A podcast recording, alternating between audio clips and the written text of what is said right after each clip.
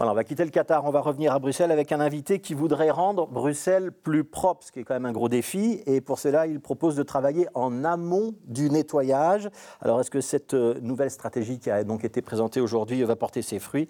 Ça fait partie des questions qu'on va lui poser maintenant. C'est Alain Marron, ministre bruxellois de l'Environnement, de l'Énergie, mais aussi de la propreté, qui est notre euh, invité. Bonjour Alain Marron. Bonjour. Nouvelle stratégie qui va s'appeler donc Clean Brussels. Euh, si je résume à grands traits, on ne va pas seulement traiter les symptômes de la propreté ou de la malpropreté, hein, c'est-à-dire le nettoyage des rues, mais on va essayer de faire de la prévention. C'est ça l'idée que vous mettez sur la table? Alors ça, c'est une des idées, mais l'autre idée centrale, c'est de travailler ensemble. Ce matin, quand on a présenté cette stratégie, je l'ai présentée pas tout seul. Je l'ai présentée avec les communes, je l'ai présentée avec des représentants de la police, avec les représentants de différentes administrations, parce que jusqu'à présent, en fait, chacun travaille dans son coin, en silo. C'est la première fois, la première fois que ensemble, pendant un an, on a construit une stratégie pour améliorer la propreté à Bruxelles avec les 19 communes, avec l'agence Bruxelles Propreté, avec Bruxelles Environnement, mais aussi avec d'autres partenaires publics et privés. Notre ambition, c'est d'améliorer réellement l'état de propreté des rues à Bruxelles. Ça veut dire que la propreté, ce n'est pas uniquement l'affaire de Bruxelles Propreté et du ministre de tutelle ah bah, 80% des rues sont des rues qui sont communales et qui sont nettoyées par les communes. Donc forcément, on ne pourra y arriver qu'en travaillant ensemble. Les 19 communes ensemble, les 19 communes avec Bruxelles Propreté. Et effectivement, avec des actions de réduction à la source des déchets, mais aussi en améliorant les actions de nettoiement et de nettoyage, et aussi les actions de répression. On doit travailler sur tous les axes, la prévention, réduire les déchets, sensibiliser la population, travailler mieux sur le terrain, et puis sanctionner les personnes qui vraiment euh, mènent des actes délictueux. Oui, et donc euh, hein, dans les partenaires, il y a aussi le, le, port de Bruxelles, Bruxelles Mobilité, Visite Bruxelles, etc. Est-ce que ça veut dire que vous appelez les Bruxellois à participer à cette notion de propreté dans la ville?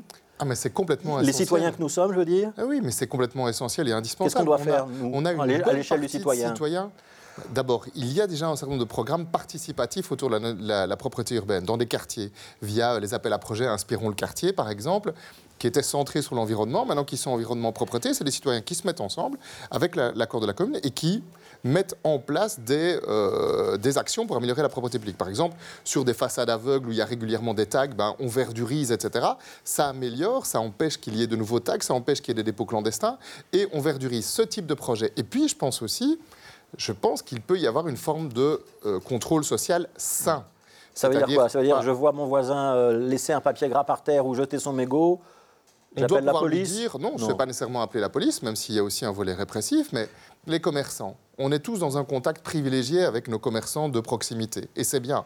Ça fait partie de la vie de quartier. Il faut que les commerçants aient des contrats, sortent les poubelles au bon moment, etc., etc. On peut être dans une interaction. On peut en parler dans le quartier. On peut en parler ensemble. Les comités de quartier, les collectifs, etc. C'est un enjeu qui est partagé. Les autorités publiques doivent remplir leurs tâches. C'est indispensable. Il ne faut quand même pas oublier que s'il fait sale, c'est d'abord parce qu'à un moment, des gens ont décidé de mettre des crasses par terre. je vous propose de voir une photo. Vous allez voir, c'est au pied d'un arbre, euh, dans les rues de Bruxelles. Euh, ce n'est pas une photo rare, hein, c'est quelque chose qu'on peut voir régulièrement. Quand on voit ça, on se dit qu'un journaliste français qui a mené une grande campagne euh, contre Bruxelles, Jean Quatremer, le correspondant de Libération, qui disait que Bruxelles est sale, il a un petit peu raison. Ah oui, il a raison, bien sûr. Ah non, non, mais la ville est trop sale. Moi, je suis confronté à ça au quotidien, tous les jours. Je me déplace pour l'essentiel à vélo et à pied. Je constate 10 fois, 50 fois par jour des actes de malpropreté ou des éléments de malpropreté qui m'énervent, qui m'insatisfont. Donc, qu'est-ce qu'on fait par rapport à ça? Et beaucoup de communes le font, verdir les pieds d'arbres. Si euh, il y a des plantations qui sont installées, d'autres types d'usages, etc., il n'y a plus de la place pour jeter euh, des crasses comme ça. Et l'autre aspect, parce que voilà, il faut nettoyer plus régulièrement, etc. Il faut aussi sanctionner les personnes qui se permettent d'utiliser les pieds d'arbres comme des dépôts clandestins. Ah. L'espace public, c'est pas une porcherie, c'est pas une décharge à ciel ouvert. Ça ne peut pas être considéré comme ça, et c'est l'enjeu de tout le monde. Alors, justement, les dépôts clandestins, sanctionner ceux qui euh, euh, pratiquent ce type de dépôts clandestins. Et parfois, c'est même un business frauduleux. Hein. Mhm. On, attend les gens à la, à la, déchetterie, on leur dit tiens, je, je vais prendre, donne-moi 50 euros, je les prends, puis on sait qu'ils vont être déposés ailleurs. Vous allez faire quoi? Est-ce qu'on peut, parce que vous n'êtes pas le premier secrétaire d'État ou le premier ministre à vous attaquer à ce problème-là, euh, et on sait qu'il revient quand même régulièrement, est-ce que vous pouvez venir à bout de ces dépôts clandestins et comment? J'espère qu'on y viendra progressivement à bout. En tout cas, il y a de plus en plus de déchetteries euh, fixes et il y en aura encore plus. C'est des investissements importants. Ils sont en cours. Il y a des déchetteries mobiles en lien avec les communes. Donc, on s'installe dans les quartiers, on ferme une rue et on dit ben voilà, cette rue, c'est devenu une déchetterie mobile. Les citoyennes, les citoyens peuvent venir déposer leurs déchets. Il y a les ramassages à domicile qui sont organisés par la région et par les communes, plus effectivement des systèmes de sanctions, plus de caméras. C'est quoi la sanction? Est-ce qu'on peut réellement, euh, on peut réellement euh, identifier les auteurs de ces de ces ah ben, On le fait déjà au quotidien. On a amélioré maintenant la législation pour le faire plus facilement. C'est vrai que le parcours est assez long. C'est-à-dire que même quand on identifie maintenant des gens qui viennent même en camionnette déposer des vieux frigos ou que sais-je, n'importe où, si on a leur plaque, euh, on arrive effectivement à les sanctionner, mais ça prend un an. On a approuvé là maintenant au Parlement une ordonnance pour que ce soit raccourci. On va pouvoir proposer une transaction immédiate à ces personnes. Soit ils payent tout de suite, soit on les poursuit. Évidemment, le procureur saura qu'ils ont refusé la transaction. Donc, ça, c'est comme pour les amendes routières. Hein. C'est comme les amendes routières. Perception immédiate. Perception immédiate, et ce sera possible dès le printemps, le temps qu'on vote et qu'on approuve les différents arrêtés. Donc il y a aussi un arsenal répressif qui, malheureusement, est nécessaire. Alors, il y a toute une campagne de euh, sensibilisation des citoyens qui est annoncée. Euh, l'ensemble de l'opération Clean Bruxelles, c'est 80 millions d'euros euh, sur trois ans et a 65 mesures qui sont déclinées. J'en épingle une. Un, un réseau d'ambassadeurs de la propreté. Ça va servir à quoi? Qui seront les ambassadeurs? Alors ça, c'est vraiment l'implication citoyenne.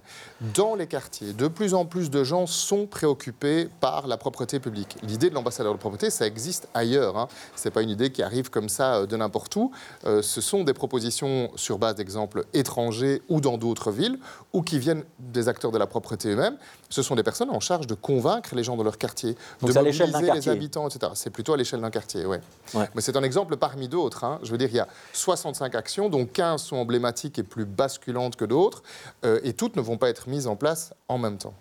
Euh, quand on regarde ce qui se passe dans les autres régions, notamment en Wallonie, euh, il y a régulièrement de grandes actions de nettoyage, et notamment chaque printemps, une grande opération de nettoyage. Il y aura ça un jour à Bruxelles ou pas? C'est l'idée de lancer ça le plus rapidement possible, d'avoir une grande journée de sensibilisation et d'action propriété publique par an. En Wallonie, c'est le nettoyage de printemps. Ça fonctionne bien à Bruxelles, ce sera le printemps aussi ou pas? On n'a pas encore déterminé la date, mais ça pourrait être la même date. il y a deux grands cubes transparents qui ont été installés euh, place Sainte-Croix XL.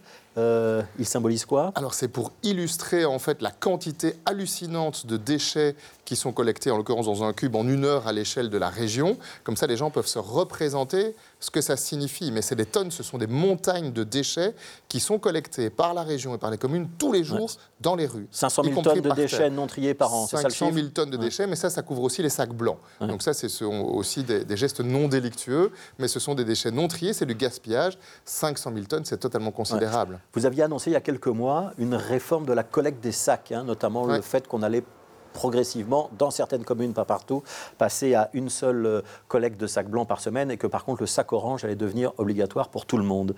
Euh, les deux niveaux s'articulent. Pourquoi est-ce que vous n'annoncez pas tout en même temps en fait sur la propreté? C'est juste une question chronologique, mais l'un existe sans l'autre. Ceci dit, ils font sens. Parce que ça c'est Bruxelles propreté, hein, le ramassage des sacs, ça reste Bruxelles propreté. mais on et Clean Bruxelles c'est plus large. mais on le fait quand même en collaboration évidemment avec les communes et l'ensemble des acteurs. L'idée c'est de dire à partir du mois de mai, vous serez obligé de trier et de ne plus mettre les déchets organiques dans le sac blanc. Ça représente 40% du poids du sac blanc, hein, ces déchets organiques, qui valdinguent à l'incinérateur. Donc c'est un véritable gaspillage. Ça devrait aller dans des composts individuels ou collectifs ou dans le sac orange.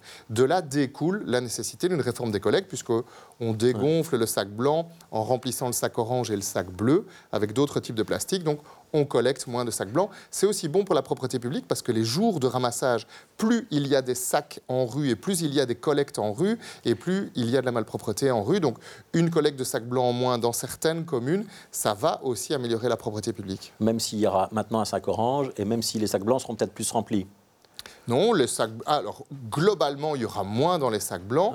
Les sacs oranges peuvent aussi aller dans les composts. Et nous distribuons des dizaines de milliers de petits euh, réceptacles en, plastique fermé orange, des petites poubelles oranges. Les gens peuvent les mettre à rue et nous conseillons qu'ils les mettent à rue. Alors, dernière question. Euh, vous annoncez ce plan Clean Brussels. Est-ce qu'il y aura une évaluation? Est-ce que dans un an, dans deux ans, on pourra dire oui, ça a servi à quelque chose ou non, c'est un échec? Oui, c'est complètement indispensable. Donc, on va mettre en place des indicateurs de propreté publique, mesurer la propreté, hein, pas juste le sentiment ou quelques photos hein, qui sont tout à fait illustratives de la réalité, mais on sait objectiver. En fait, on sait donner une note de propreté publique, quartier par quartier, ou même rue par rue, ou coin par coin. Donc, on Et donc, si la note est mauvaise, vous devrez euh, faire autrement On devra revoir la méthode. Notre objectif, c'est d'améliorer réellement le concret des gens. Alors, il nous reste une minute, Alain Marron. Euh, je voudrais qu'on sorte de la propreté, qu'on vienne sur une actualité de début de semaine. Ce sont euh, les incidents ou les violences qu'on a pu constater euh, sur le boulevard Lomonier lors du match Belgique-Maroc. C'est quoi le bon terme? Émeute, incident, malaise? Quel est le mot que vous avez envie de mettre? Le premier mot qui me vient à l'esprit, c'est plutôt la colère, en fait. Pour être clair, je pense que comme beaucoup, beaucoup de gens qui ont vu ou qui ont assisté à cela, on est en colère. Le football, c'est une fête. Un match comme celui-là doit être une fête et il l'est pour une bonne partie des gens. Visiblement, il est instrumentalisé au profit d'actes délictueux. On a vraiment à s'interroger de comprendre pourquoi Comment se fait-il que des jeunes, beaucoup de mineurs, décident de saccager, y compris parfois leur propre quartier? Est-ce que c'est le signal d'un malaise de jeunes qui se sentent mal compris, mal intégrés, euh, mal insérés dans la société? Sans aucun doute. Sans aucun doute, ça l'est. Mais ça déborde comme un peu de ça. Hein. Il y a aussi de l'ordre du défouloir. Quoi. Donc il faut essayer de comprendre, essayer de comprendre et travailler. On a des politiques de prévention, des politiques de cohésion sociale avec des moyens considérables qui sont investis. Visiblement, ils ne portent pas tous les effets qu'ils devraient. Qu'est-ce qu'il faut faire pour le prochain match euh, des Diables Rouges. On doit être euh, préventif et peut-être pour le prochain match du Maroc On ne va pas savoir euh, changer toute la politique de prévention et de cohésion d'ici quelques jours, mais pour le prochain match du Maroc, je pense que le bourgmestre de la ville a annoncé un dispositif renforcé et je le comprends. Merci Alain Marron, ministre de l'Environnement et donc aussi de la propreté publique pour la région bruxelloise. de